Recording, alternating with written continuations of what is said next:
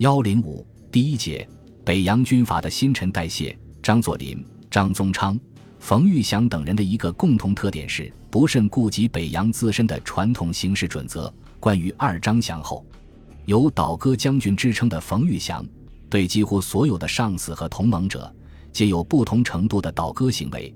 他自己最后也因部下倒戈而失势。刚到中国的苏俄顾问感到奇怪的是，国民军第一军军长冯玉祥是一个信基督教的将军。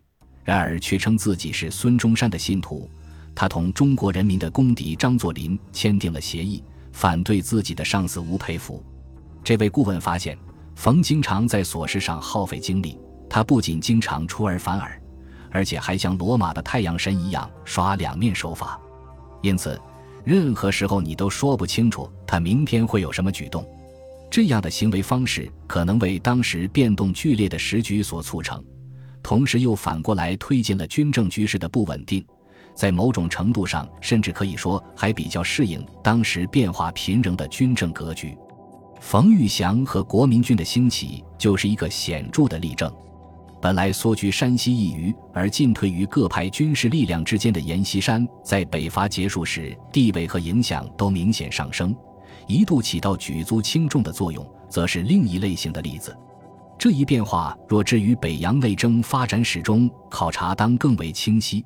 简单回顾北伐前数年各地军阀，特别是北洋体系内部的争斗历程，一个明显的特点是，两次直奉战争期间，北洋内斗较前远更激烈。以前北洋军阀内斗像有电报战之称，战争双方通常是雷声大雨点小，通电多于交战。杨荫行在一九二零年即注意到，当时战事之于演习无异，各方并不出其全力以从事于战，反倒是用其全力于打电报。时是诸公好滑稽，以国事为儿戏。昔人稍后亦常称之为天朝滑稽剧。但两次直奉战争，特别是第二次，则动员的兵力是以前战争的数倍，而伤亡则数十倍之。不仅战争的规模扩大，作战的方式也更现代化，战斗多发生在交通最发达、可迅速调动军队的东部省区，致使自太平天国以后基本未受战争骚扰，也是中国最富庶的江浙地区遭受战争重创，民生被严重扰乱，社会元气大伤。同时，第二次直奉战争时出现了民国政治史上一个崭新的现象。即中央政府第一次在军阀战争中正式站在其中一方直系的立场上。当时，吴佩孚要求内阁在其司令部召开办公会议，并在会上对政府总理和部长随意指示，使与会的部长顾维钧得到一番新的阅历。这个现象的表面含义是中央政府对派系政争态度的转变，但还有更深远的意义：直系以中央名义讨奉。乃使中央政府从虚悬在各派系之上的象征性权威移位到为一派所利用，大致类似于古代的挟天子以令诸侯。当时或增强了这一战争的正当性，实际却从根本上损毁了中央政府自身的统治合道性 （political legitimacy）。在整个北洋体系的发展之中，自有派系产生，皖系早败而奉系后起。唯一一个自始至终参与竞争北洋控制权的大派就是直系。从字面意义看，北洋体系本诞生于直隶，直系的形成虽较皖系为后，实际是最正宗的北洋嫡派。皖系需要自创所谓参战军，后改边防军；奉系则基本自建于边远地区。若以狭义论，恐怕算不得北洋军。两者不同程度上皆具边缘挑战正统的意味。同时，直系领袖的代际传承也较为成功，产生出吴佩孚这样的后期领袖，在当时军阀中的确可以说是文韬武略兼具的佼佼者。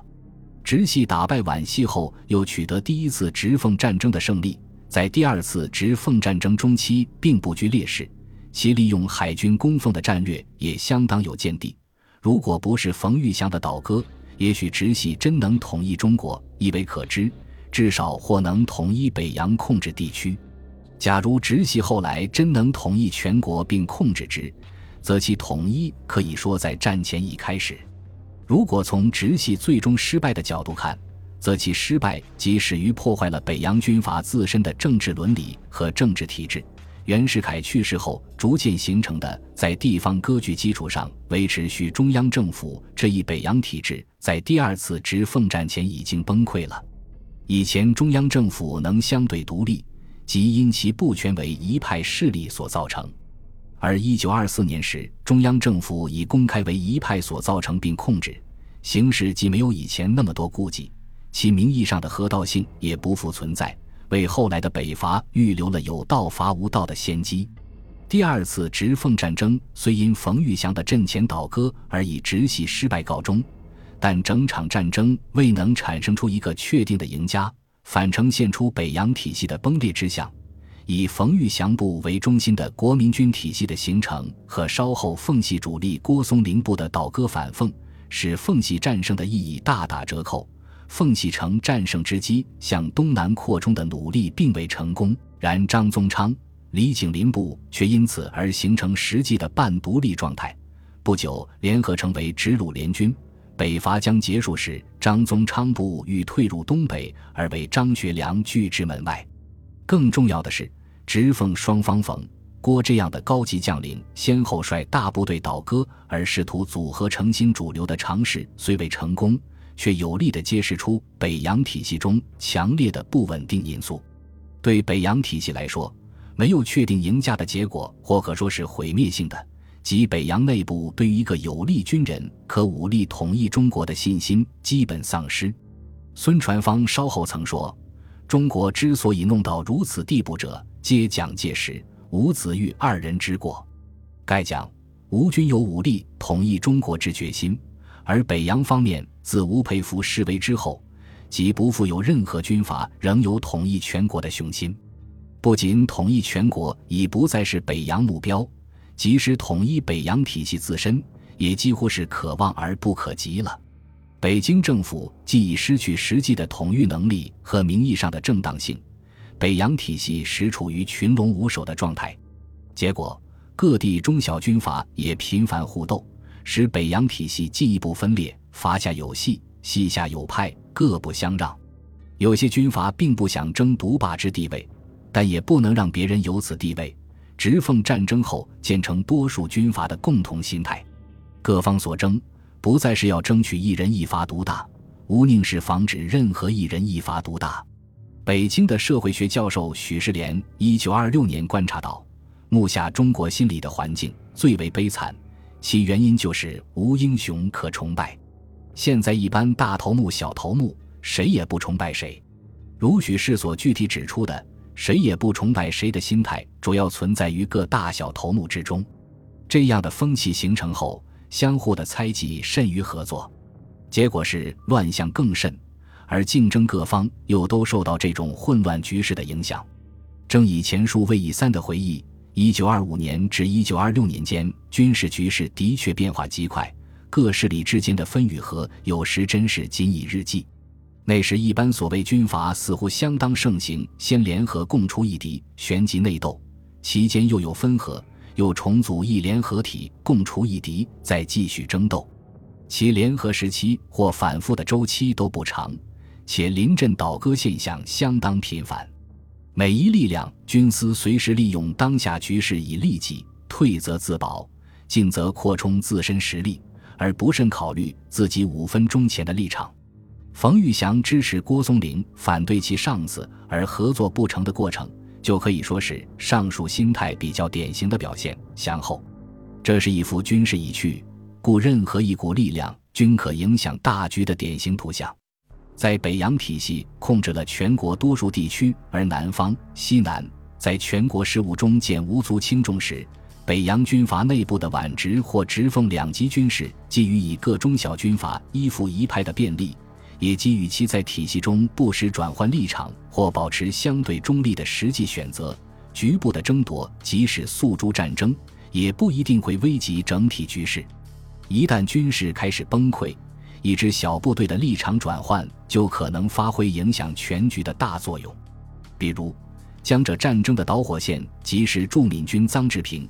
杨化昭不足万人的残部投奔占据上海的皖系卢永祥，而本可视为直皖之争余波的江浙战争，随即引发更大规模的第二次直奉战争。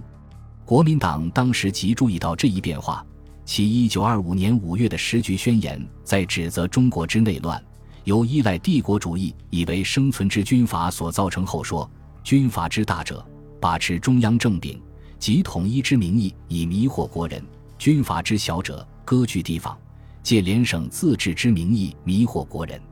其名义虽不同，其为造成内乱则一。本党向持根本解决之旨。